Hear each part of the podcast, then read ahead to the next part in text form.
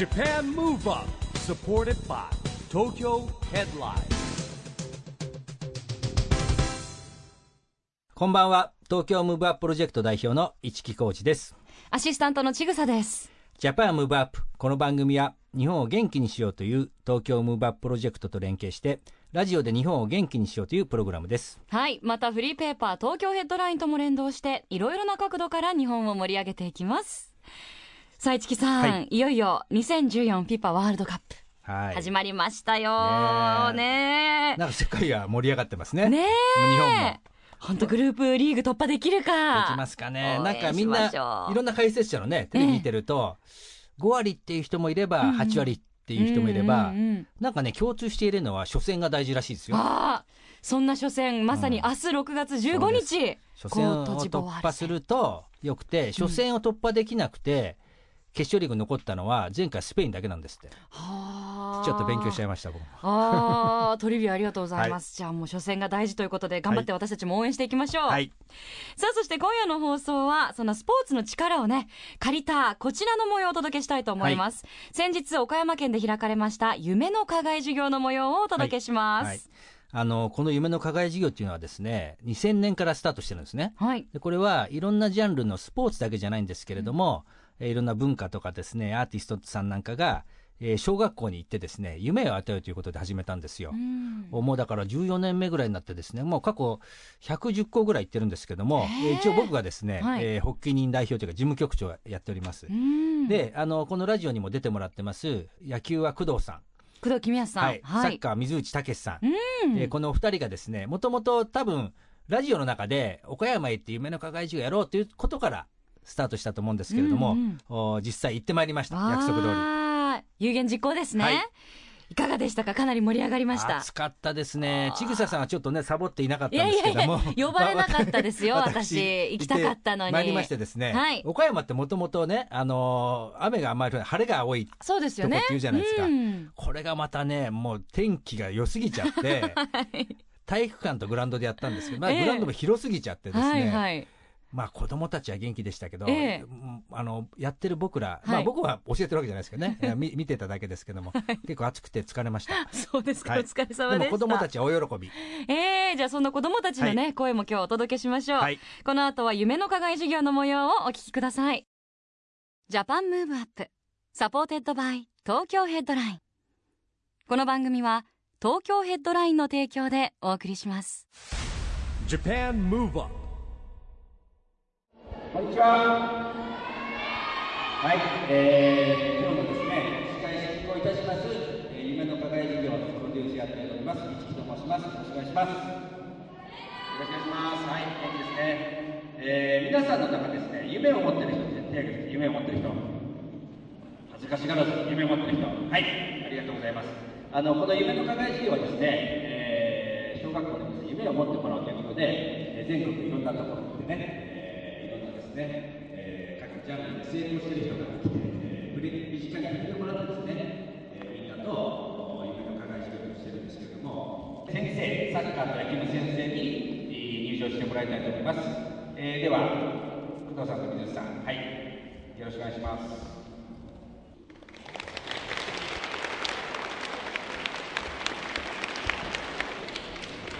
はい。それで、あのじゃあ、工藤さんからですね、ちょっと一言ずつ、ちょっとご挨拶からで、一言いただきたいと思います。皆さんおはようございます僕もそうでしたけど野球楽しいですかサッカー楽しいですかはい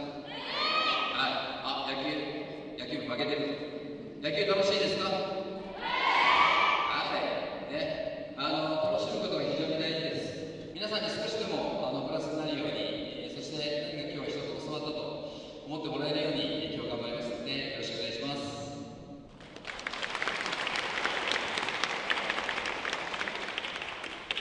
じゃあ、水内さん、お願いします。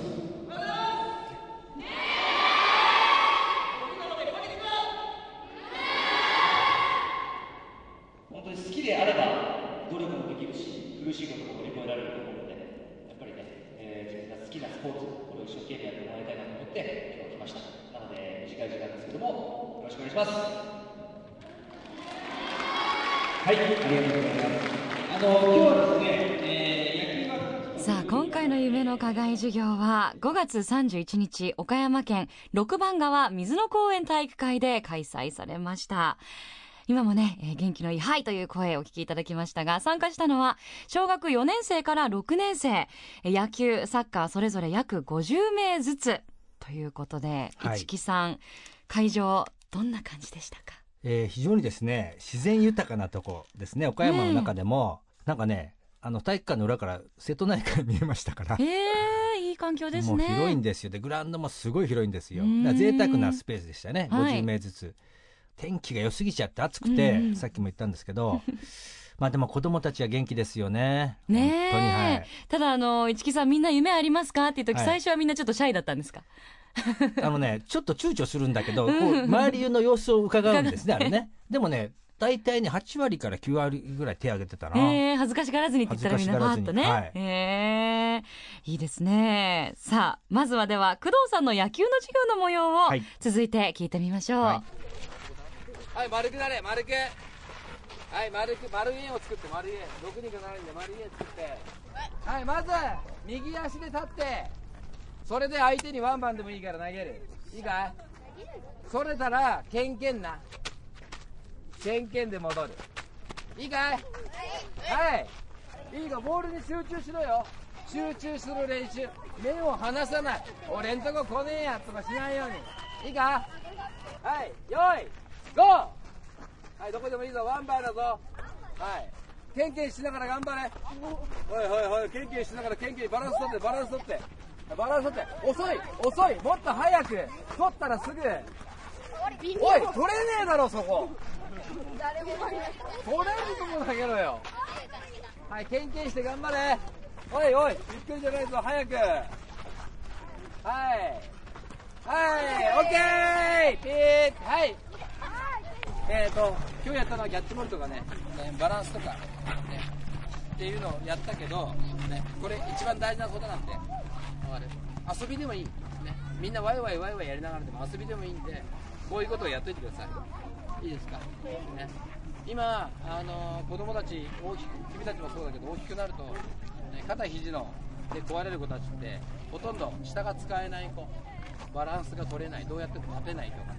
そういうことで壊れる子多いんで、ね、右足で立っても左足で立っても同じようにバランスが取れる、ね、でもボールも扱える。これって非常に難しい難しいんだけど君たちのうちからやっていくとどんどんどんどんそういうのが上手になる。いい？ね立つっていうこととボールを操るっていうことを一緒にやるとすごく運動神経が発達するんで,、ね、でそうすると君たちがそういうのをやり続けると思った以上に野球が上手になりますいいですか、ね、そういうこともしっかり考えながら、ね、遊ぶっていうことはそういうことなんで。うーんやっぱり実践は体育館でねお話聞いてる時よはい。りだいぶ活気がありますね、そうですね。これね今言って輪にさせて、はい。子供たち片足で立たせるんですよ。うん。バランスを取りなさいそれでワンバウンドで投げたボールを取らせる。だから複数で円になってて投げてきたボールを取るんだけど片足バランス取りながら取んなきゃいけない。だかええら集中力と、はい。さっき言った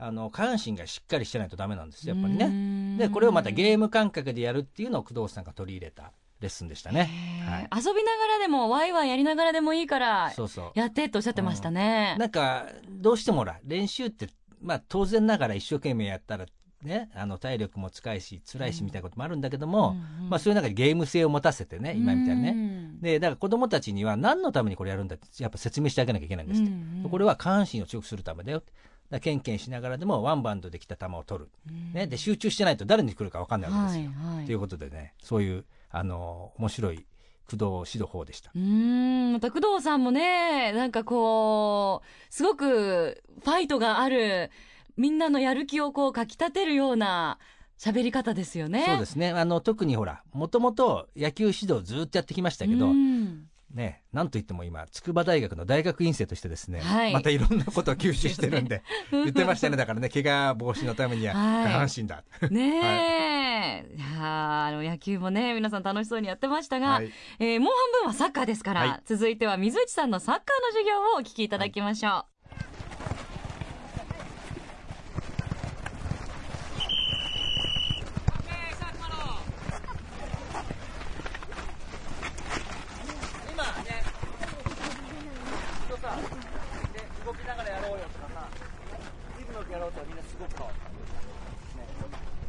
一番気をつけなきゃいけないのは、えもちろんこう足口も大事。だけど、蹴るときもずっとこうふわふわしながら蹴らない。蹴るときはしっかり。これも一緒。リズムよくね。ボール、ボールボールホームね。こどこ行くか分かんないよね。どこ行くか分かんない方になおさら、しっかり構えてあげて。ね。これさ、うまくやるとすると、ちょっと足がブラブラってなっちゃうのが一番良くない。しっかり。みんな言ってて分かるよね。しっかり。どこに当たると一番いいか知ってる？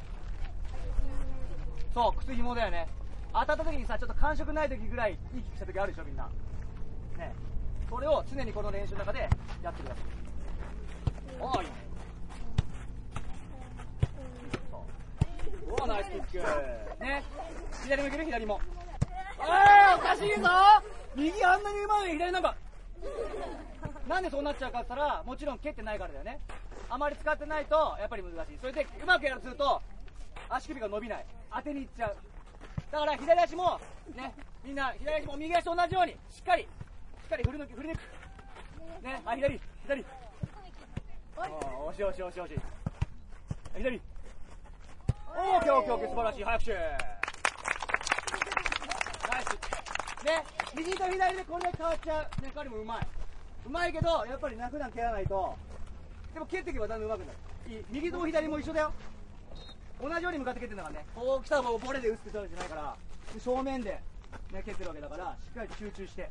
いい取る方も投げる方も、ね、蹴る方も、しっかりと見て。で、これもちょっとやろう。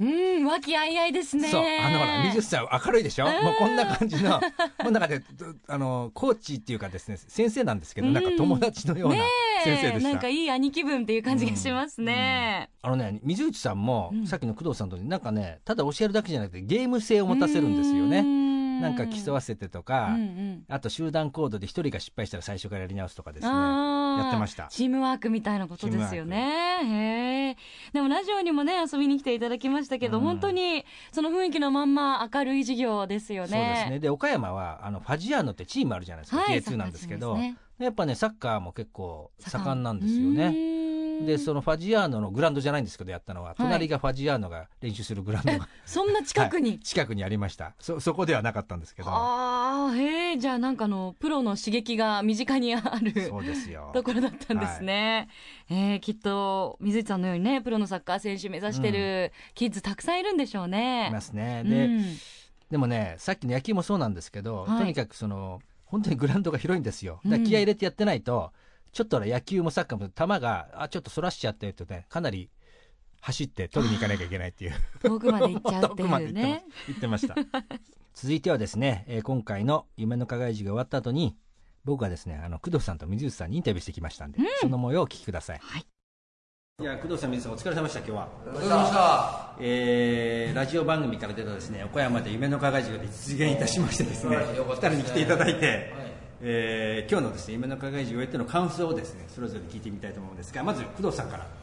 はいえーとそうですねまあおし一人一人に教える時間はあの短かったんですけどまあでもあの非常に子供たちやってみてって言ったこととかをまあ本当にあの素直にっていうかね子供らしくこうみんなあの元気はつらつでやってくれたのであのその辺はすごく良かったように思いますしまあ、最初はちょっと遠慮がちな部分もあるんですけどやっぱり子供たちって一番最後になったらやっと解けてきてね、えーまあ、話をできたりとかいうふうになってきたんで、えーまあ、あの僕は少しでも子供たちの、まあ、きっかけになったりとか、まあ、思い出作りになったりとかよしもっとこれから頑張ってうまくなってやろうとか、そういうふうに思ってくれたらいいかなというふうなあ感じで、えー、やらさせていただいたんでそう思ってくれると嬉しいですね。はい、はい、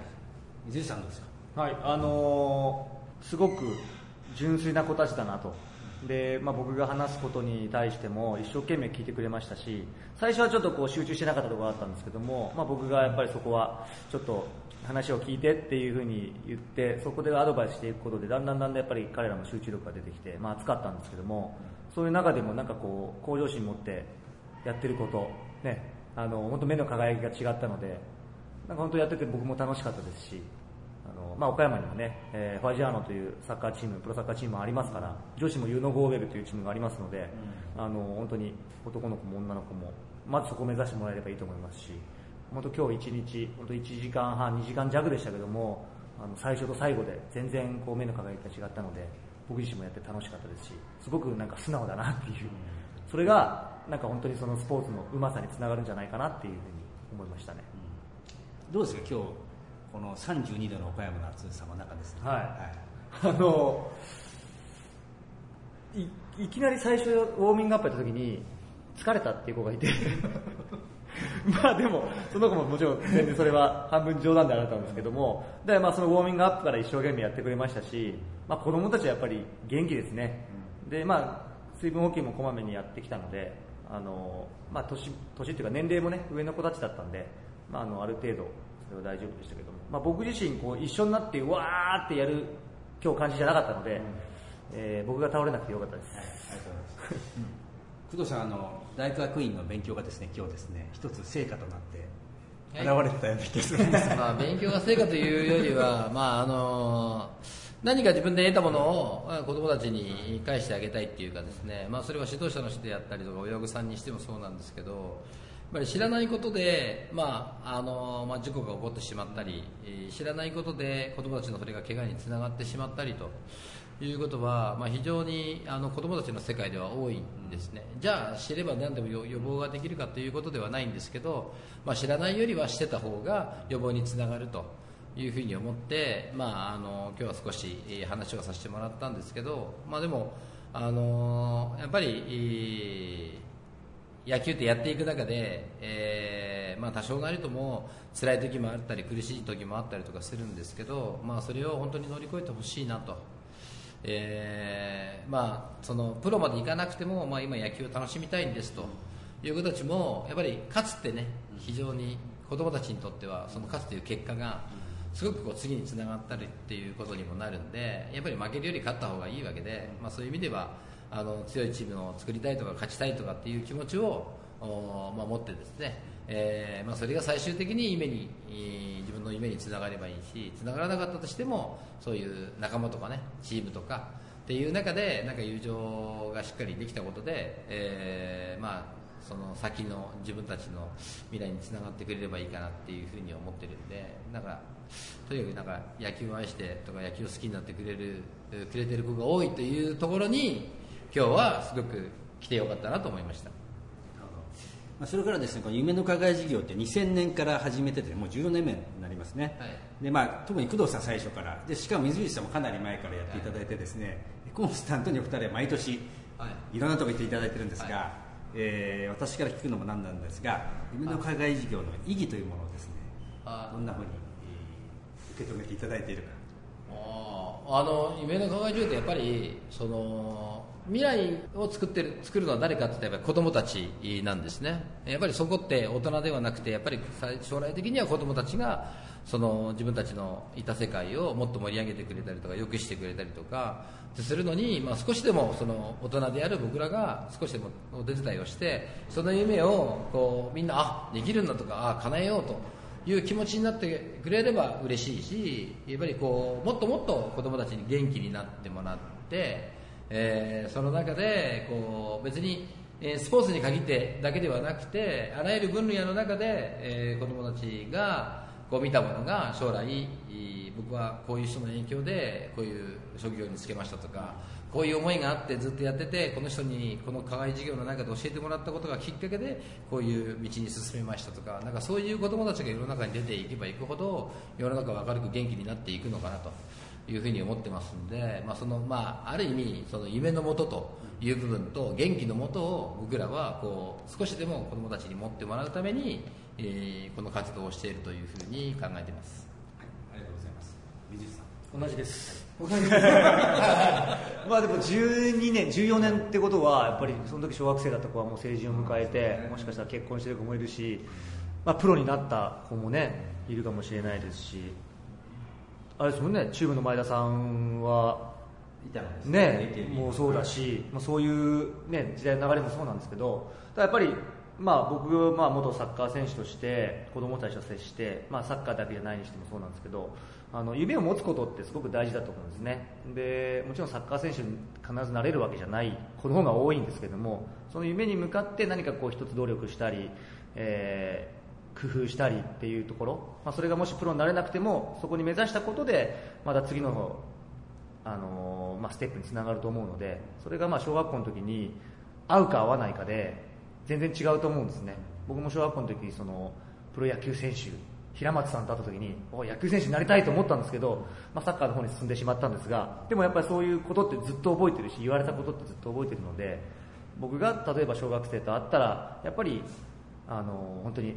体を触ったりもそうですけどもちょっとしたことアドバイスが子供たちに一つでも引っかかればいいなっていうふうに思うので、まあ、最終的にはあの僕は必ず言うことは勉強した方がいいよってことは言います。子供たちの教育もそうなんですけど、やっぱり先生や親に言われるより、僕がもし言ったことで、あ勉強しようって思う子が一人でもいればいいと思いますし、まあ、それも含めてね、あの影響力って自分が思って以上にやっぱりあるんだなっていうのは、こういうことをやらせてもらうと本当に思うので、まあ、そういうことも考えながらちょっと、えー携われて、そしてまあ子供たちがこうやって元気に笑顔で帰っていく姿を見ると、やっててよかったなっていうふうに思います。はいありがとうございました。Japan Move Up,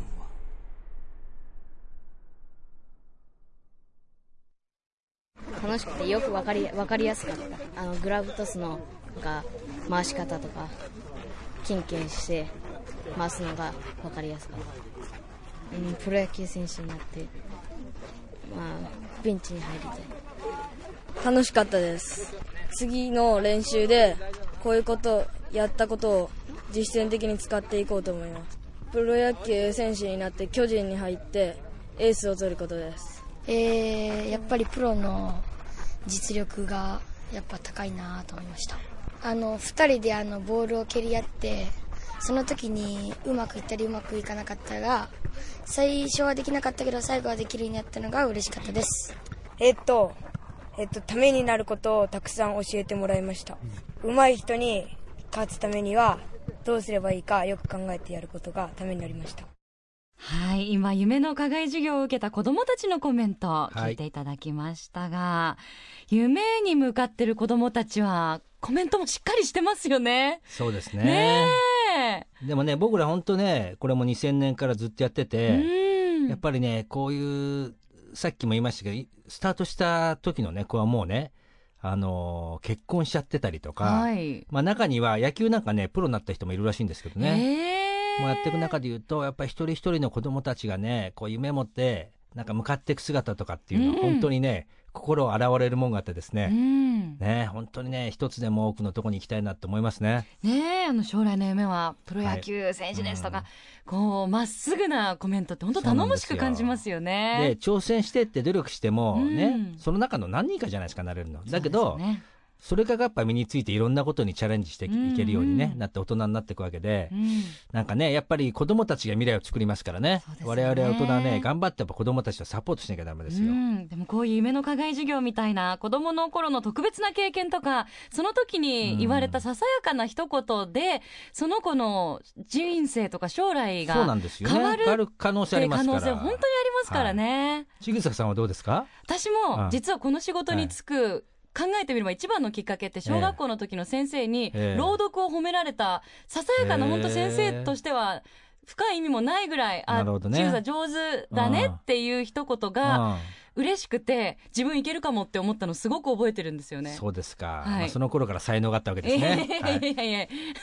そこから頑張ろうかなっていう気になったので、えー今後の夢の課外授業の展望はどういった感あじになるんのでしょうかそうですね。毎年小学校はですね、はい。あの公募してまして、えーこれいろんな賛同者の方がいるんでね、うん。えースケジュールがあった方にいろんなとこ行ってもらってます。あの、えー北海道から福岡からですね、えー行ってるんですけどもまあどうしてもねあのやっぱり東京近郊っていうのがう増えてしまうんですけれども、えー地方にもなるべく行くようにしてます。うん。楽しみですね、はい。えぜひ今後の夢の課外授業の展開にもご注目いただきたいと思います、さあそれではここで東京ヘッドラインからのお知らせです今日は東京ヘッドラインウェブのお知らせです。フリーペーパー東京ヘッドラインのウェブサイトには紙面に掲載されていないオリジナル記事や動画など様々な情報が掲載されています。またこの番組ジャパンムーブアップで行った過去の公開収録の模様や現在那覇市を中心に発行している沖縄ヘッドラインの記事を読むことも可能です。東京ヘッドラインと切り口が異なり政治家のインタビューなどが掲載されている沖縄ヘッドラインを東京ヘッドラインと読み比べるのも面白いかもしれませんよフリーペーパー以外にも面白い記事を読んでみたいと思うあなた、ぜひ東京ヘッドラインウェブもチェックしてみてくださいね。ということで、ジャパンムーブアップ、そろそろお別れのお時間です。次回も元気のヒントたくさん見つけていきたいですね。はい。オリンピックが開催される2020年を目指して、日本を元気にしていくヒントと仲間をどんどんどんどん増やしていきましょう。はい。ジャパンムーブアップ、お相手は一木広治と、ちぐさでした。それではまた来週 Japan Move Up, supported by Tokyo Headline。この番組は東京ヘッドラインの提供でお送りしました。